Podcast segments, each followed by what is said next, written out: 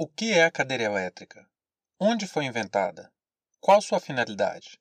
Por que essa invenção cruel ainda está em pleno funcionamento? Está começando mais um História Oral, seu momento particular de reflexão e crítica histórica. Eu sou Arnaldo de Castro, em conjunto com o professor Daniel Fernandes e o graduando em Geografia Arthur Silvério.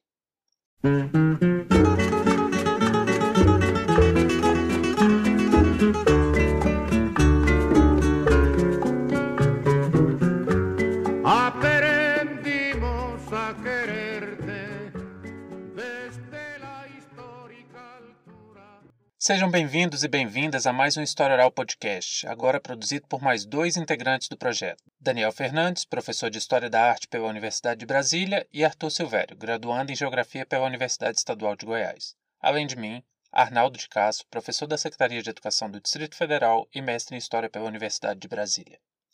O tema que vamos tratar hoje é algo extremamente complexo e toca em um assunto muito sensível para a sociedade: a pena de morte.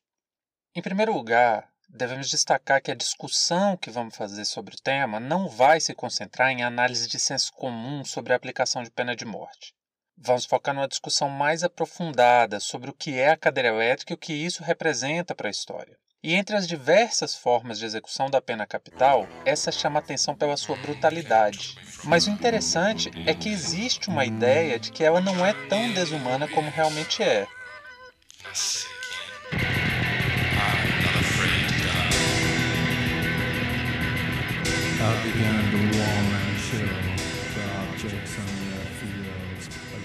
O condenado passa por um ritual complexo de execução. É ofertado a ele ou ela uma última refeição. A roupa selecionada conta com uma fralda, para que não seja perceptível ao público a excreção de urina e fezes provocada pela perda de controle dos músculos. A cadeira fica em uma cabine de execução isolada, em que o acesso visual se dá apenas por uma parede de vidro. Ao centro, uma cadeira de madeira. A escolha do material não é por acaso. A madeira isola a eletricidade e permite que a corrente elétrica não seja difusa. As cintas de couro são firmemente presas às pernas, braços, abdômen e tórax. Devido à descarga, o condenado se contorce fortemente. A amarração das tiras tem por objeto evitar que ele saia da posição. Antes da coroação final, o condenado veste um capuz, cobrindo seu rosto pois o choque elétrico proporciona sangramentos, queimaduras e até mesmo a possibilidade dos olhos saltarem para fora da órbita ocular. Um capacete de metal forrado por algodão é colocado na cabeça. Dentro dele há um eletrodo por onde a corrente elétrica é descarregada. Essa mesma região é depilada para que o eletrodo fique em contato direto com o couro cabeludo, evitando que o choque no cabelo faça com que o condenado pegue fogo. Esse capacete é ligado a geradores de energia que descarregam uma corrente de cerca de 2.300 volts por cerca de 8 segundos, procedimento repetido por mais duas vezes. O circuito elétrico é fechado com um fio a uma das pernas, local em que também é raspado o pelo. Antes da execução, é sugerido ao sentenciado que diga suas últimas palavras para confirmar ao público que está vivo. Não apenas a morte na cadeira elétrica é realmente assustadora, o ritual inteiro é macabro.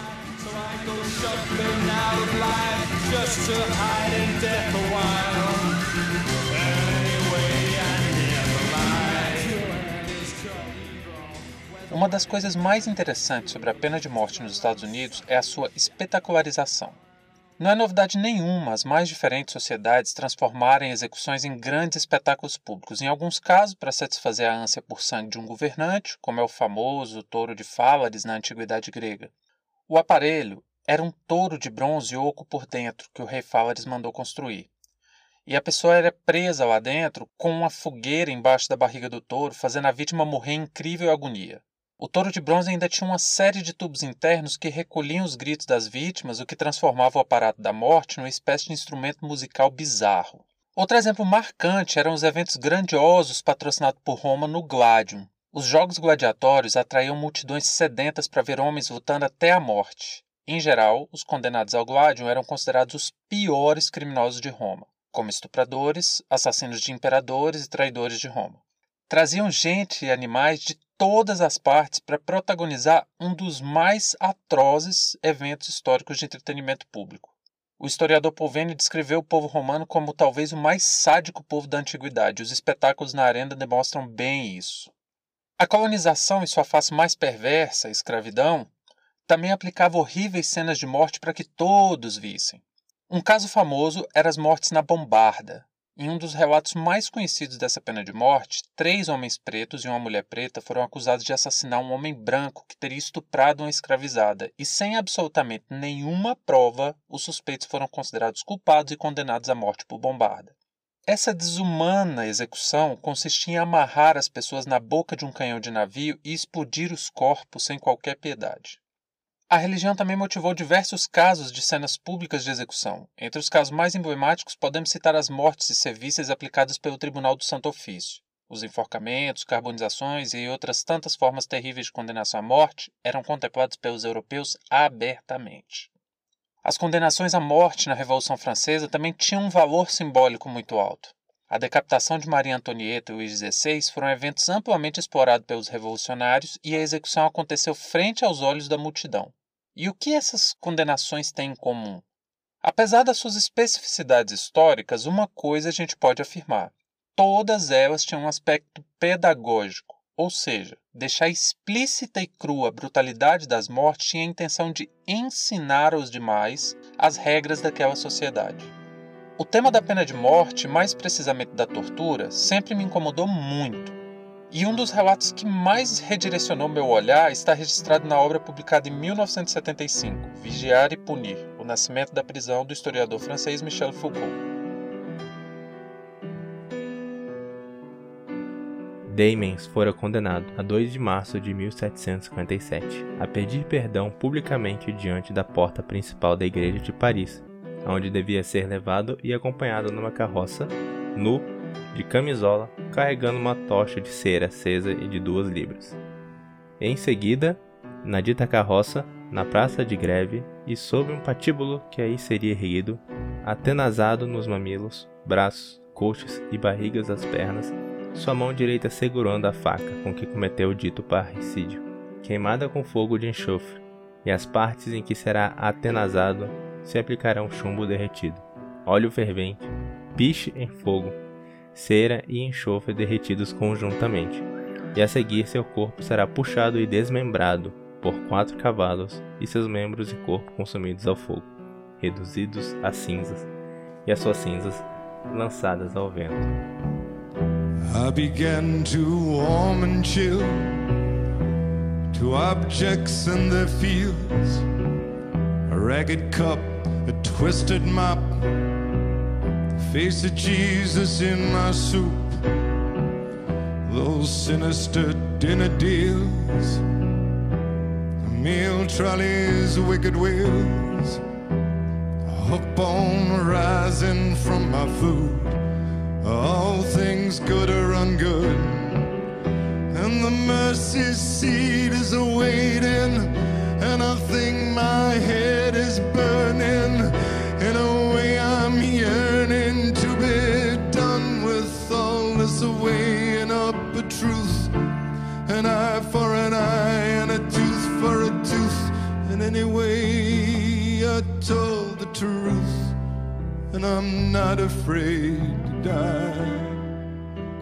A descrição do evento continua e é uma das mais horripilantes histórias que já tive o desprazer de ler.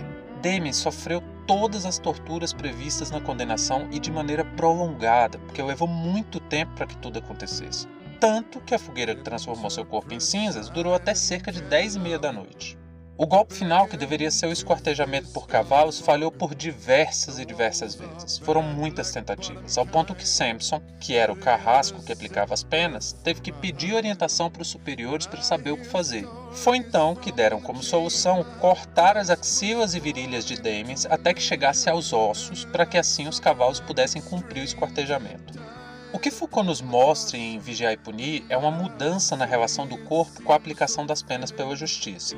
Apesar da profunda densidade dessa obra, eu quero explorar esse aspecto da aplicação das punições como um evento público.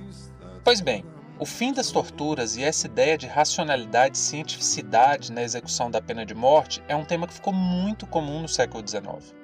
Os países que mantinham a aplicação da pena de morte começaram a pensar que o mais importante era que a pena fosse executada para garantir a lei e alegavam evitar o sofrimento do condenado. A única máquina de matar que compete em fama com a cadeira elétrica é a guilhotina, a máquina que aplicava o terror aos inimigos da Revolução Burguesa que ocorreu na França em 1789. E a invenção de ambas tinha a mesma motivação: ceifar a vida sem sofrimento ao condenado. Um fato curioso sobre a guilhotina é que seu nome deriva do médico francês Joseph Nas Guillotin, que era contra a aplicação de torturas e sugeriu certa vez que se a pena de morte fosse continuada, ela deveria acontecer por um aparelho que interrompesse a vida do condenado de uma vez, sem sofrimento. Dessa proposição dele foi inventada uma máquina que consistia em duas pilastras de madeira, embaixo entre as pilastras tinha uma tábua com lugares para prender as mãos e a cabeça do condenado, e uma lâmina muito afiada era erguida até o ponto máximo das duas hastes, e depois um dispositivo seria acionado para liberar a lâmina. Em milésimos de segundos a cabeça era decepada do corpo. A invenção dessa máquina foi erroneamente atribuída a Guillotin, e ele pediu diversas vezes para que o aparelho de morte recebesse outro nome. A família do médico, depois de inúmeras tentativas frustradas, acabou trocando o sobrenome. O que deixa claro para a gente nessa história da guilhotina é a mesma discussão que ainda hoje estamos vivenciando. Até que ponto uma condenação à morte, mesmo com aparatos supostamente racionais, evita o sofrimento do condenado? Há pouco tempo, três notícias chamaram a atenção da mídia internacional. No estado do Tennessee, nos Estados Unidos, os condenados à morte antes de 1999 podem escolher se preferem que a sentença seja cumprida por injeção letal ou cadeira elétrica. Em 2013, dois condenados surpreenderam o público e escolheram o segundo método. Edmund Zagorski em novembro e David Earl Miller em dezembro, alegando que a injeção letal poderia causar sofrimento. Robert Gleason, condenado ao corredor da morte na Virgínia, também em 2013, escolheu o mesmo método que os dois anteriores. Teoricamente, a injeção letal é o método mais humano para executar alguém mas há muitos relatos de problemas na absorção do coquetel que levaram vários outros prisioneiros a uma morte cruel e agonizante. E para falar um pouco sobre o que significa cadeira elétrica no imaginário estadunidense, eu convidei o camarada gringo para fazer uma participação nesse episódio e responder algumas perguntas sobre o tema. A participação do Lev vai ser um pouco diferente dessa vez aqui no Hope ele vai se manifestar de um lugar um pouco diferente do que o camarada gringo está acostumado. Vai ser um exercício mais memorialístico para os brasileiros e para as brasileiras sentirem mais ou menos como é a experiência de crescer com a pedagogia da eletrocução. Leve. Sabemos que no Brasil não existe pena de morte, né? Inclusive, nosso federalismo é muito centralizador e não existe brecha constitucional para estados e municípios legislarem sobre esse tema. Na verdade, a pena de morte até prevista no Brasil no artigo 5 inciso 47, que diz que a morte não é uma pena salva em período de guerra, em acordo com o artigo 84, inciso 9, que define os poderes do presidente da República. Mesmo assim, é uma coisa extremamente restrita, porque diz que o Brasil pode declarar pena de morte a desertores em caso de mobilização nacional para conter ameaça estrangeira. E dadas as relações internacionais do Brasil, é muito difícil que essa situação exista. Mas enfim, Feita essa ressalva, o que quero dizer é que no Brasil não temos a pena de morte formal para crimes comuns, que é a que eu disse antes, mas o que faz parte da pedagogia da violência do Estado brasileiro no nosso cotidiano é a pena de morte informal aplicada pelas polícias. Então é uma coisa meio estranha, porque todo mundo sabe que a polícia mata e mata mesmo, mas é algo ilegal, só que é tolerado pelo Estado, que acaba retroalimentando o aparato de violência porque garante o controle social. Mas essa conivência é crime, mas quem devia fiscalizar e cobrar responsabilidade não faz. Enfim, essa discussão sobre a polícia brasileira é bem profunda no episódio 6 do Hope, episódio chamado Violência Policial. Mas aqui no Brasil não temos a figura do Estado aberta explicitamente dizendo na letra da lei, na Constituição: preto, pobre, latino, muçulmano, você vai morrer se não se submeter. Eu não estou dizendo que essa pena de morte informal é melhor ou pior. O que eu quero é que você conta para a gente um pouco o que é o fantasma da cadeira elétrica que você vivenciou. Eu cresci em Georgia, sul dos Estados Unidos nos anos 80 e 90. Uhum. De formas diferentes, eu vi a transição do velho sul para o novo sul. Quando eu comecei o ensino fundamental numa escola pública, os professores ainda usavam a palmatório como parte da educação. Que absurdo. Lá para o final do high school, logo depois do Columbine, aconteceram muitos alertas, ameaças de tiroteio. Então, estudantes, professores, funcionários, a gente tinha que sair do prédio da escola e ir para o estádio como medida de proteção. Quando eu era jovem, havia uma mitologia em torno da cadeira elétrica. Eu nunca conheci ninguém que foi executado pelo Estado, mas todo mundo sabia da reputação da Old Sparky, o apelido sádico dado à cadeira elétrica do estado de Georgia. Arriscando uma tradução, seria velha faísquinha Estudando um pouco mais para o podcast, eu descobri que a cadeira elétrica original de Georgia começou a ser usada nos anos 20 e só foi aposentada no final dos anos 90. Durante esse período, foi responsável pela execução de mais de 400 pessoas. A original foi aposentada e colocaram outro no lugar. A cadeira elétrica foi o principal método de execução até 2001. Old Sparky não é usado mais na execução de pessoas. Porém, ela ainda tem uma função de ser um símbolo de brutalidade e poder do Estado. E sabe como? A cadeira da morte é uma estátua que está à mostra dentro da prisão de Georgia. Assim como na praça tem um busto ou uma estátua, lá tem uma cadeira elétrica original. Atualmente e por muitos anos, eu não vivo num estado em que a pena capital é permitida, o que é um grande alívio. Eu lembro no meu cotidiano de conviver com a ideia da normalização do Estado em poder matar alguém. Quando eu era criança e a luz dava uma piscada ou falhava durante a aula, os professores faziam piadas, dizendo que era porque a cadeira elétrica estava sendo usada alguém estava sendo executado no meio de uma sala de aula para jovens. Que piada para se fazer em sala, hein? Bom, pensando nos Estados Unidos, qual estado você acha que era o mais famoso pelo uso da pena capital? Texas. Texas era conhecido como o rei da pena capital e isto era visto como parte da identidade mística, digamos assim, do cowboy. No final dos anos 90, um deputado estadual de Georgia propôs um modo, entre aspas, mais humano de executar prisioneiros. E a solução proposta era o retorno da guilhotina. Um tempo depois, em 2014, esse debate voltou para a esfera pública. Louco, né? Acabar com a pena de morte não era uma opção. Hoje, quando vou para a Georgia para visitar, eu sempre me lembro que eu estou num lugar onde o Estado tem o poder de matar qualquer um e que a sociedade olha isso como normal, o que não é normal. Muito obrigado pelo convite, professor Arnaldo. E sempre que precisar, eu estou à disposição do Hope. Muito obrigado, Ev. Conte sempre com o Hope. Grande abraço.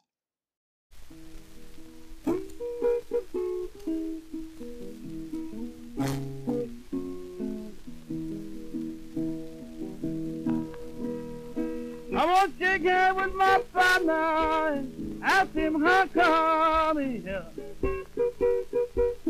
I'm shake hands with my partner how come here. I had a wreck with my family. They're gonna send me to the electric hotel.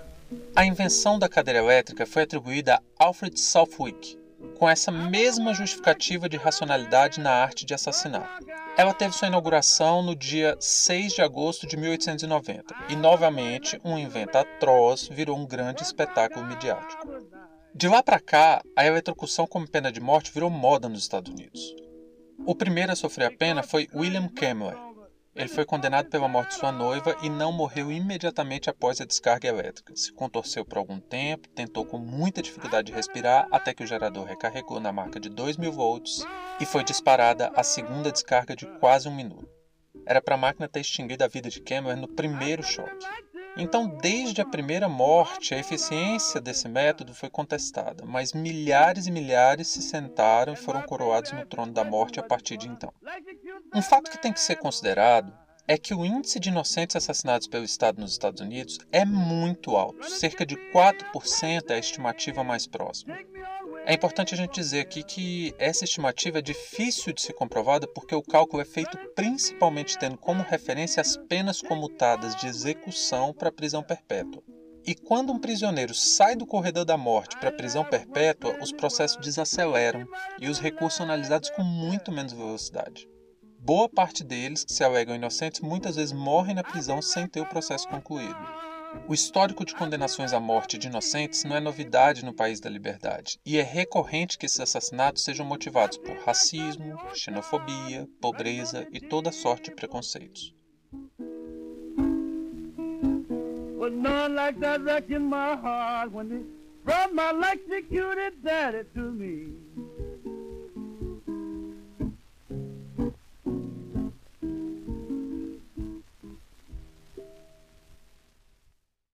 Vamos apresentar alguns casos famosos de supostos erros judiciais, alguns assumidos pelo Estado, a maioria não.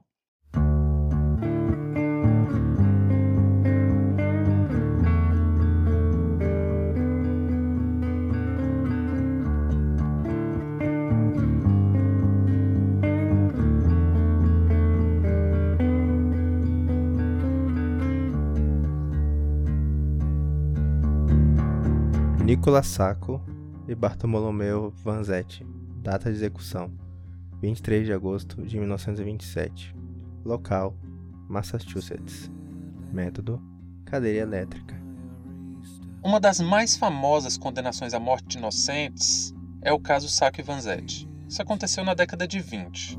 Ambos eram imigrantes de origem italiana e, quando se depararam com a situação social precária da classe trabalhadora nos Estados Unidos, eles acabaram se envolvendo em movimentos sociais e se tornaram lideranças sindicais anarquistas. E com provas quase certamente forjadas, eles foram condenados à morte por um duplo latrocínio. O erro só foi admitido pelo Estado em 1977, mesmo que em 1925, anos antes da execução, um outro homem tenha assumido a autoria dos crimes. A condenação ainda é motivo de discussões 100 anos depois, mas tudo indica que eles foram condenados por razões políticas e xenofobia. Esse caso ganhou grande projeção internacional em um momento em que a classe trabalhadora tentava se organizar para reivindicar melhores condições em todo o Ocidente. Até mesmo no Brasil, em 1932, o Socorro Vermelho, um braço de atuação do Partido Comunista Brasileiro, organizou uma passeata em homenagem a Sacco e Vanzetti, condenando o assassinato dessas duas vítimas da opressão das classes dominantes. Jess Tafero. Data de execução: 4 de maio de 1990. Local: Flórida. Método: cadeira elétrica. O assassinato de Jess Tafero é também famoso por expor os limites frágeis da institucionalização da pena de morte. O casal Jess Tafero e Sonny Jacobs foram acusados de assassinar dois policiais ao serem abordados pelos agentes quando dormiam dentro do carro próximos a uma estrada. No carro estavam o casal, seus dois filhos e um amigo chamado Walter Hodges. Muitas das provas indicavam a inocência do casal, mas ambos foram condenados à pena de morte após Hodges ter alegado que o casal atirou nos policiais. A perícia concluiu que a quantidade de pólvora nas mãos de Jesse e Sonny indicavam que alguém manuseou uma arma suja de pólvora, mas que não foi usada por eles. O problema é que as armas tinham sido compradas no nome de Jesse Tafero, e isso sustentou a tese do casal assassino. Jacobs teve sua pena comutada para prisão perpétua e Tafero foi executado na cadeira elétrica em um dos mais famosos casos de defeitos na Olds Park. Muitos especulam que o defeito que levou Tafero a ficar em chamas em sua execução inspirou a famosa cena do filme A Espera de um Milagre, quando um guarda sabotou a esponja com água que colocada na cabeça do condenado. E há fortes rumores de que não foi um defeito no caso de Tafero, e sim uma sabotagem. Anos mais tarde, a inocência de Tafera e Jacobs foi comprovada, inclusive porque Rhodes assumiu a autoria dos crimes. Carlos de Luna, data de execução: 7 de dezembro de 1909. Local: Texas. Método: injeção letal.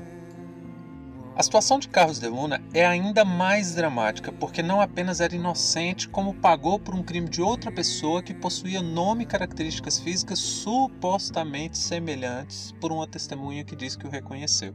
Mas foi uma demonstração pura de preconceito racial. O preconceito contra hispânicos no estado do Texas motivou sua condenação. De Luna foi acusado do assassinato a facadas de uma atendente em uma loja de conveniência de um posto de gasolina e sempre alegou inocência dizendo que outro Carlos tinha cometido o crime.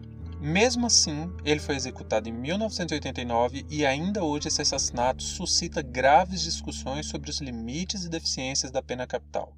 Muitos indícios levam a crer que De Luna era realmente inocente, sobretudo depois que o outro Carlos, o Hernandes, foi preso por tentativa de homicídio, quando atacou com uma faca outra garota e em testemunhos de outros detentos, Carlos Hernandes teria dito que outro Carlos pagou pelo seu crime ainda vai demorar para que o estado do Texas assuma publicamente que matou um inocente. Outro problema que nunca devemos esquecer e ficou muito evidente na história da cadeira elétrica é o binômio racismo-pena de morte. No caso da população preta dos Estados Unidos, a coisa fica ainda pior. Se pegarmos percentualmente o tamanho da população preta total e compararmos com a população carcerária, fica evidente que a cadeia nos Estados Unidos é um sistema de erradicação racial, é uma verdadeira limpeza racial institucionalizada. A questão é tão complexa, grave e evidente que no ano 2000 existiam mais homens pretos presos do que em universidades. Naquele ano, o total de homens pretos matriculados em universidades era de 603.032, contra quase 200 mil a mais no sistema carcerário, 791.600. Quando falamos de pena de morte, as condenações abusivas, desproporcionais e erradas são constantes para a população preta. Se já ficou evidente que a xenofobia e o preconceito contra imigrantes de origem latina se tornaram elementos comprobatórios de culpa na justiça americana, no caso do povo preto, a coisa é ainda mais dramática. É meio que uma inversão do princípio da presunção de inocência. Preto, nos Estados Unidos, é culpado até que se prove o contrário.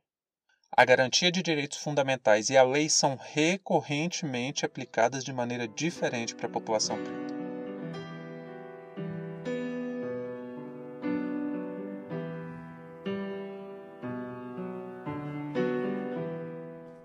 Lena Baker, data de execução 5 de março de 1945. Local: Geórgia. Método: cadeira elétrica. Lena Baker é um desses exemplos.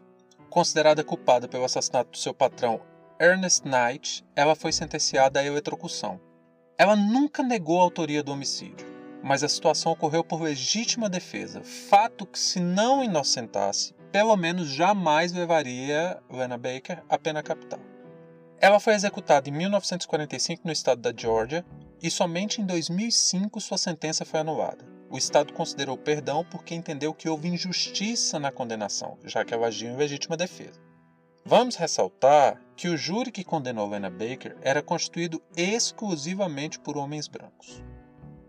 Willie Francis, data de execução 3 de maio de 1946 e 9 de maio de 1947. Local: Louisiana. Método: cadeira elétrica. Willie Francis foi mais um condenado que alegou inocência e fica nítido que sua pena foi dada por motivações raciais.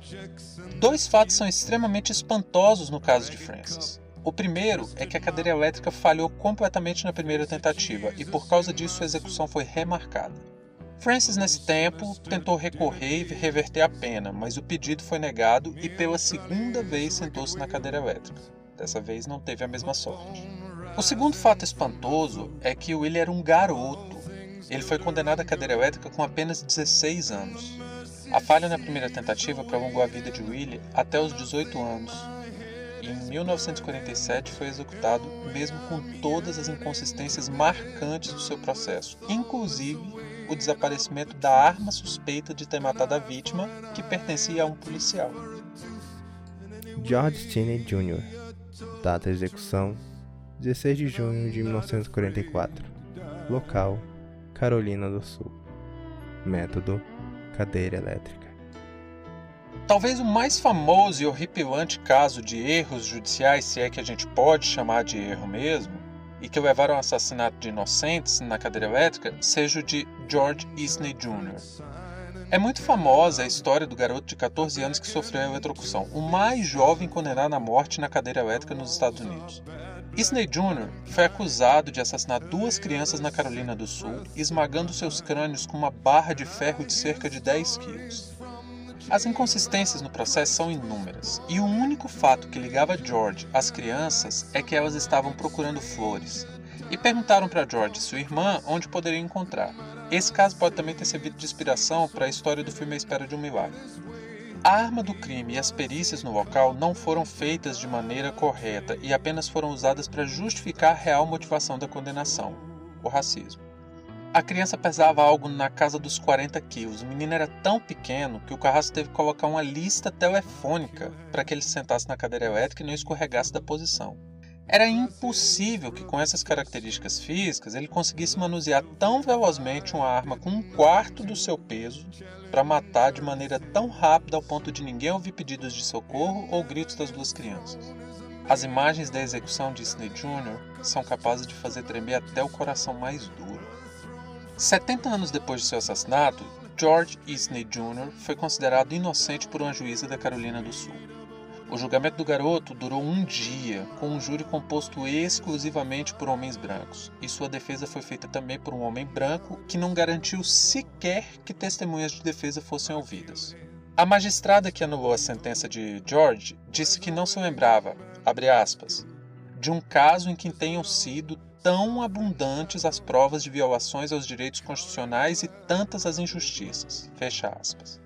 Ainda assim, um familiar de uma das garotas assassinadas se mostrou irritada e inconformada com a decisão da Justiça da Carolina do Sul. Múmia Abu Jamal comutação de pena para prisão perpétua em 2011. Por fim, temos o caso do único preso explicitamente político hoje nos Estados Unidos, Múmia Abu Jamal, caso não se confirme a extradição de Julian Assange, claro.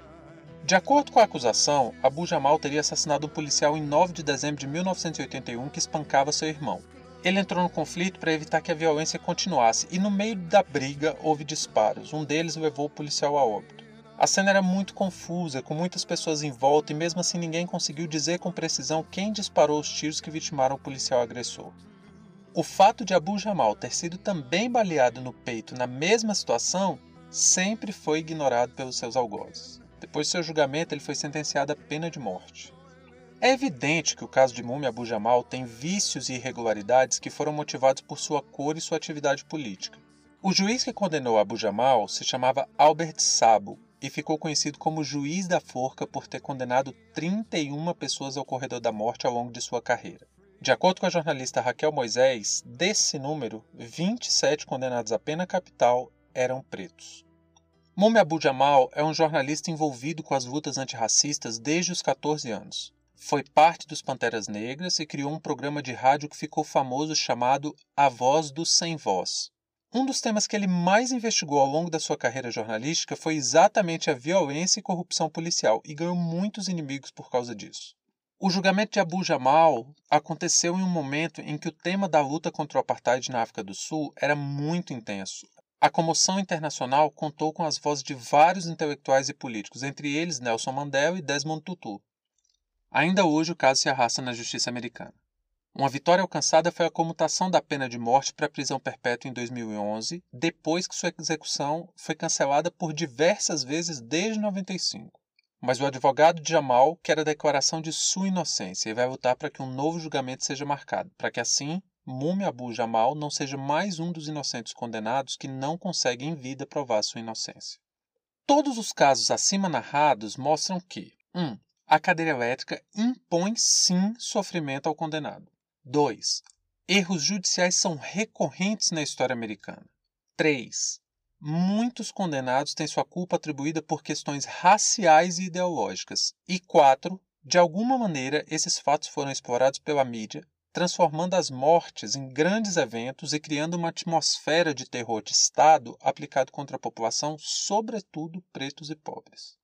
Até mesmo o ex-juiz Sérgio Moro, o homem que destruiu a economia e a democracia de uma nação se utilizando da manipulação judicial com apoio da mídia, tem uma visão bem crítica sobre a pena de morte. Como é que o senhor vê, por exemplo, a prisão perpétua ou a pena de morte? O problema da pena de morte é sempre envolve a questão do erro judiciário, né? É, quando se erra, é impossível voltar atrás. Então, isso é realmente um problema uh, apontado, inclusive, nos países que, que adotam. De todo modo, a nossa Constituição não permite né, a pena de morte, salvo em uma hipótese, hipótese muito específica. Mesmo um dos símbolos da extrema-direita brasileira, essa mesma gente que tem quase orgasmos com a ideia de pena de morte, é bastante crítico à aplicação da pena capital. It all began when they took me from my home and put me on death row. A crime for which I'm totally innocent, you know. Sobre a exploração midiática, um caso que ficou famoso foi o do jornalista Truman Capote. Ele escreveu um livro chamado A Sangue Frio, um romance de não ficção publicado em 1966 que conta a história do assassinato da família Clutter, no Kansas, e traça um perfil dos assassinos Perry Smith e Dick Hickok. Em nome da produção do livro, Capote se aproximou intimamente dos algozes da família Clutter e obteve informações profundas sobre ambos. Apesar do sucesso estrondoso da obra ainda hoje, Capote recebeu muitas críticas por não ter usado as informações para esclarecer as circunstâncias do evento e também, de certa maneira, ter abandonado à própria sorte os meninos, maneira com que ele mesmo costumava se referir a Perry e Dick, que foram condenados à morte por enforcamento. A exploração das mortes de Perry e Dick para o crescimento profissional e econômico de Truman Capote cumpre um papel pequeno dentro de uma estrutura muito mais ampla. Um complexo sistema de perpetração de violências legitimado pelo Estado. Isso porque a mídia faz parte de uma estratégia pedagógico-comunicativa para expor o terror do Estado naturalizando as mortes, justificando as opções, limitações e até mesmo os erros e também manipulando a opinião pública para promover a aceitação da atrocidade como pena formal do sistema judiciário. Já é no mínimo incoerente que o país que tentou vender a imagem de defensor da liberdade mantenha a pena de morte para crimes comuns como uma punição normal. É ainda pior que isso aconteça em um país que, pela força de coerção do Estado, garantiu a segregação racial e foi capaz de manter a divisão da sociedade entre brancos e não brancos até a década de 1960. E essa mesma sociedade tem consciência de que as mais perversas injustiças já foram cometidas por causa do racismo. A cadeira elétrica tem uma dinâmica muito própria dentro dos Estados Unidos. Por si só, sua imagem dá à sociedade a sensação de punição à altura dos crimes perversos que foram cometidos e aí sacia a ânsia sanguinolenta do punitivismo penal de parte da população americana, sobretudo essa elite classe média branca, e além disso impõe um rígido sistema de controle social pelo medo. Mas não seria isso terrorismo de Estado? Na música, cinema, arte e tantas outras manifestações artísticas e culturais, o tema da pena de morte por cadeira elétrica é abordado recorrentemente muitas vezes denunciando racismo nas condenações e injustiças irreparáveis perpetrados contra cidadãos. O que temos que entender é que erros judiciais fazem parte do sistema penal norte-americano. O efeito colateral é a morte de um inocente vez ou outra. Mas até mesmo a morte inocentes e como o Estado trata a questão move a engrenagem dessa perversidade sistêmica que acaba tanto protegendo as elites quanto retroalimentando o próprio sistema de atrocidades. A Netflix lançou um seriado chamado Making a Murderer, que significa mais ou menos construindo um assassino, que conta a história da condenação de Steve Avery, que passou 18 anos atrás das grades por um crime que não cometeu. O interessante dessa série documental é que ela mostra manipulações de provas, erros, exploração do histórico de vida e motivações circunstanciais para a condenação de Avery. Ainda mais conhecida é a música de Bob Dylan chamada Hurricane, que conta a história de Hub Hurricane Carter, um boxeador que foi preso por um triplo homicídio em 1966 em Nova Jersey. É desnecessário dizer que ele era preto, né, gente? Aliás, a base da acusação contra ele é que Ruby e seus amigos eram os únicos pretos vistos na região em que o crime foi cometido. Esses dois casos deixam cristalino como água o argumento de que o sistema punitivo perverso faz parte de um jogo maior, uma articulação entre o compartilhamento de responsabilidades de um federalismo muito difuso, a insuficiência normativa da tradição anglo-saxônica com sua cultura subjetiva de produção legislativas e a morosidade do sistema judiciário para reverter injustiças, porém sua celeridade, sua velocidade para imputar penas atrozes e irreversíveis. A pena de morte nos Estados Unidos é um grande espetáculo um show bizarro e perverso que dá forças para a manutenção dos poderes de uma certa parcela da população e faz parte dos mecanismos que administram o controle social para garantir a lei e a ordem burguesa naquela nação.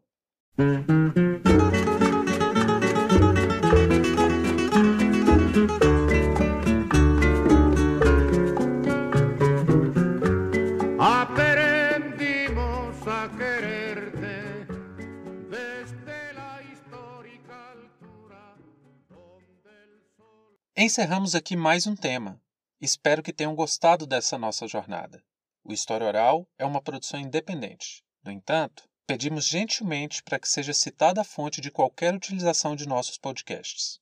Para qualquer sugestão, elogio, crítica, contestação, dúvida, comentário, pedido ou qualquer outra interação, por favor, entre em contato pelo endereço de e-mail historiaoralpodcast.gmail.com ou por mensagem direta em alguma de nossas redes sociais. Muito obrigado e até a próxima.